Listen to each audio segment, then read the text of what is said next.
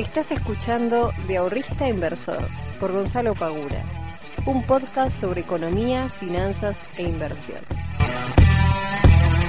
Muy buenas tardes, muy buenas noches y muy buenos días para todos y para todas. Bienvenidos, bienvenidas a un nuevo capítulo del podcast de Invertir en Conocimiento. Mi nombre es Gonzalo Pagura. Para aquellos que no me conozcan, soy el fundador de IEC y el responsable de traerte todas las semanas novedades sobre inversiones, sobre finanzas, sobre economía y todo lo que tiene que ver con este maravilloso mundo que tanto me gusta. Y en el día de hoy voy a retomar las finanzas personales para agarrar la Navidad porque llega un momento del año en el cual muchas personas terminan destrozando, destrozando las tarjetas, destrozando absolutamente todo lo que venía haciendo bien, porque tiene que comprar regalos, obviamente. Así que hoy voy a estar hablando un poquito sobre eso. Pero antes, como siempre, vamos a hablar un poco sobre el mercado. Y hay mucho nerviosismo entre los inversores particulares que me mandan mensajes a mí diciéndome, che, ¿qué hago? Vendo mis CDRs porque vienen cayendo los últimos días. Eh, es verdad que vienen cayendo, si nosotros miramos el mercado, tenemos eh, los índices norteamericanos que habían hecho una especie de doble techo eh, y viene cayendo estos últimos días los, los, activos, estos eh, CDRs, em, pero tampoco que todos vienen cayendo, hay algunos que vienen cayendo, otros que vienen subiendo, también depende de la cartera de cada uno, hay algunos este, CDRs que vienen subiendo muy bien, hay otros que vienen cayendo. Ayer, por ejemplo, subí a YouTube, si no lo vieron, véanlo, un video donde analizo Mercado Libre que es una de las que se ha lastimado bastante en las últimas semanas y que muchas personas querían ver la oportunidad de comprar o no, si convenía o no convenía comprar Mercado Libre. Así que si no lo vieron, vayan, véanlo porque está bueno. Em, pero, digamos, con todo lo que subió... Eh, con todo lo que subió este, Estados Unidos y había hablado ya en la última vez que había analizado el gráfico que era posible un nuevo retroceso, no tenemos mucho para, quejarnos sinceramente con los rendimientos que venimos teniendo. Yo particularmente de mi cartera de CEDARS no he tocado absolutamente nada, no lo voy a hacer porque considero que son activos que a largo plazo me van a seguir dando buenos rendimientos, por lo cual lo que pueda llegar a pasar en el medio, a menos que sea algo, digamos, dramático, no me, no me calienta demasiado. Si se puede llegar a mover un poco para abajo, para arriba, eh, no me calienta demasiado. Ahora, si ustedes están haciendo trading, bueno, ahí ya la historia cambia, ¿no? Pero, digamos, si ese no es tu plan, si esta no es tu perspectiva, no es tu forma de trabajarlo, digamos, preocuparte demasiado porque esté pasando todos los días, eh, en muchas ocasiones es más una, una, una pérdida de energía que que otra cosa. Pero bueno, cada uno con este, sus, sus decisiones. En tanto y en cuanto el Merval, bueno, ya había hablado, no me acuerdo si en el último podcast, pero creo que sí, o sí, me pasa en el último podcast, que había dicho que lo que nosotros veíamos, esa suba que se había dado después de la baja, era muy probablemente un retroceso de lo que fue el primer impulso que fue bajista. Eh, fíjense que llegó hasta un, hasta un, este, un retroceso de Fibonacci y después vuelve a caer. ¿Qué quiere decir esto?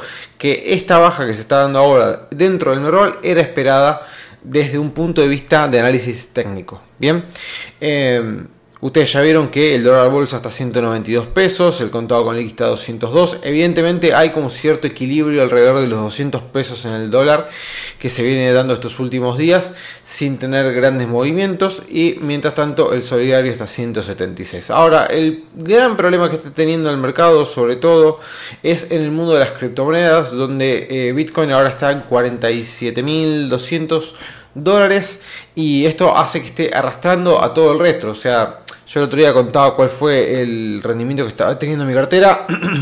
y si yo no tomo en cuenta el último arrastre que se, que se produjo a raíz de la caída de Bitcoin, eh, el rendimiento hubiese sido mucho más alto. Esto arrastró todo el mercado y lo sigue tirando para abajo. Todavía hay una gran em, fuerza bajista dentro del mercado que no está permitiendo volver a, al ciclo alcista que teníamos, por lo menos en el corto plazo, que teníamos anteriormente. Por lo cual, Estamos ahí en el stand-by. Si ustedes miran el gráfico, está siempre oscilando entre los 46, 47, 48, 49 había llegado ayer, si no me equivoco. Se está moviendo en ese rango hasta que no quede por encima de los 50 y los 50.000 sea un punto eh, importante a respetar, un punto de soporte a respetar para Bitcoin. Eh, el mercado va a seguir así bastante eh, bastante feo, bastante fulero, diría. Así que aquellos que quieran tomar posiciones sean bastante cautelosos porque sinceramente está, está feo el mercado. Puede seguir bajando tranquilamente, puede seguir bajando. Eh, obviamente que también es interesante tomar posiciones cuando el mercado está en este tipo de, movimientos, pero hay que tener cuidado porque aquellos que quieran eh, hacer un rendimiento cortito tienen que estar con la pantalla a mano.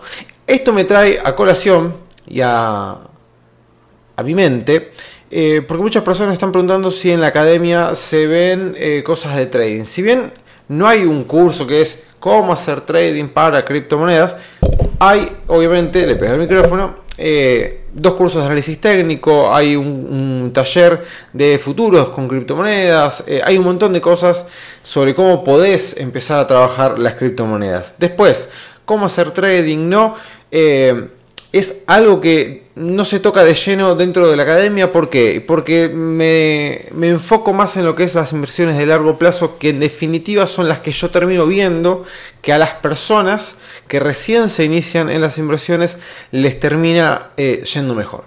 Generalmente cuando se inician las inversiones, los que empiezan haciendo trading terminan perdiendo su dinero o terminan perdiendo gran parte de su dinero. Esto lleva a que obviamente no, no tengan resultados positivos, que se depriman, que se angustien, que no les guste, que piensen que esto es, toda una farsa, bueno, y un montón de cuestiones más.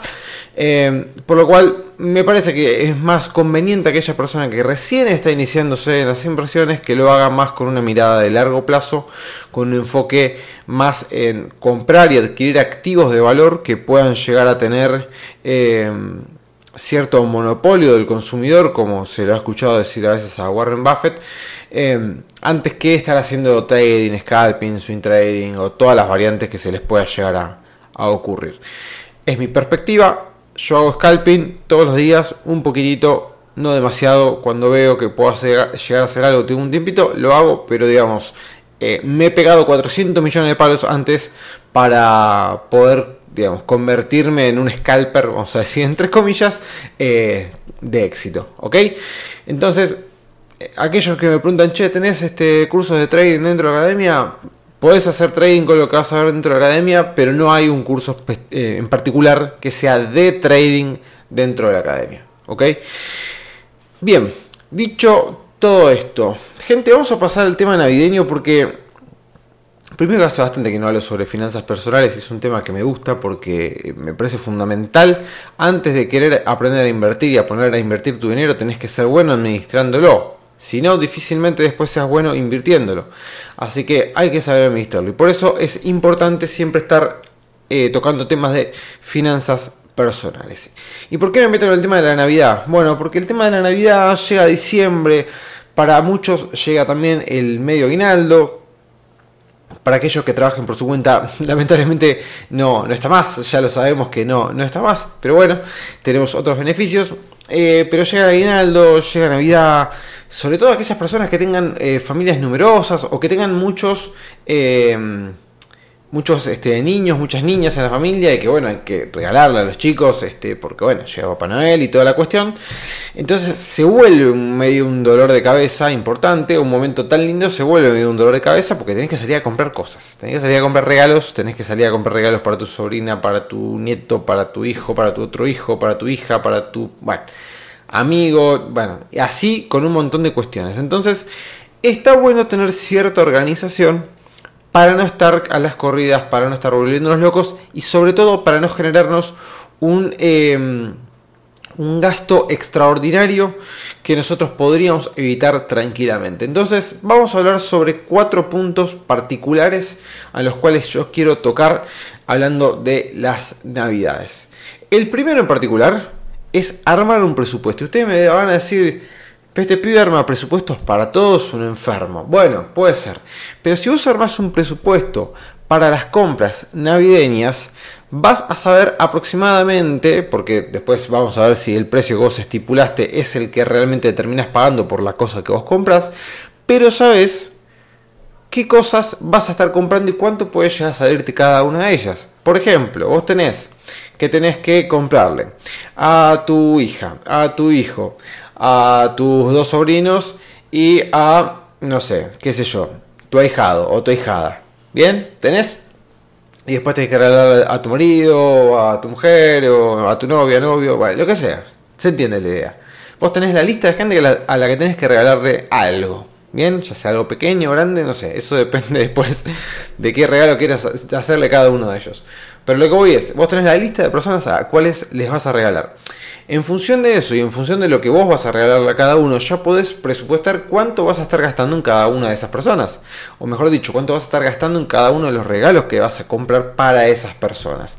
Por lo cual, si vos tenés armado un presupuesto y vos ya tenés, por ejemplo, no sé, te metiste a Mercado Libre y te pusiste a buscar precios y ya tenés tu lista de, no sé, son 7 personas. Bueno, a cada una de estas le voy a hacer un regalo de 2 mil pesos, tengo que gastar 14 mil pesos. En función de lo que me está diciendo Mercado Libre, más o menos son 2 mil pesos por, por cada uno. Puedo empezar a ir buscando precios por otro lado que no sea Mercado Libre. O no, pero ya tenés el presupuesto armado y vos sabés que vas a tener que gastar 14 mil pesos para tener los regalos el 24 a la noche. ¿Ok? Entonces, de esa manera, vos ya tenés cierta noción de cuál va a ser el gasto que vas a realizar en Navidad para eh, tu presupuesto de diciembre, tu presupuesto de finanzas personales de diciembre. Esto no te va a agarrar desprevenido, no vas a estar gastando de más, ya vas a ver cuánto vas a estar gastando en cada uno de los regalos y no te vas a tener que endeudar o sí, pero vas a te, o te vas a endeudar en una, en una este, proporción que vos te lo puedas permitir y que ya sepas cuál va a ser. No es que llegaste y decís, bueno, yo le quiero comprar a mi novio, qué sé yo, unas zapatillas y te vas a buscar las zapatillas con la idea de que te van a salir 10 mil pesos y cuando llegas al local de zapatillas te das cuenta que no salen 10 mil pesos, te das cuenta que valen 18 mil pesos. Entonces ya estás 8 lucas abajo de lo que vos pensaste que ibas a terminar gastando.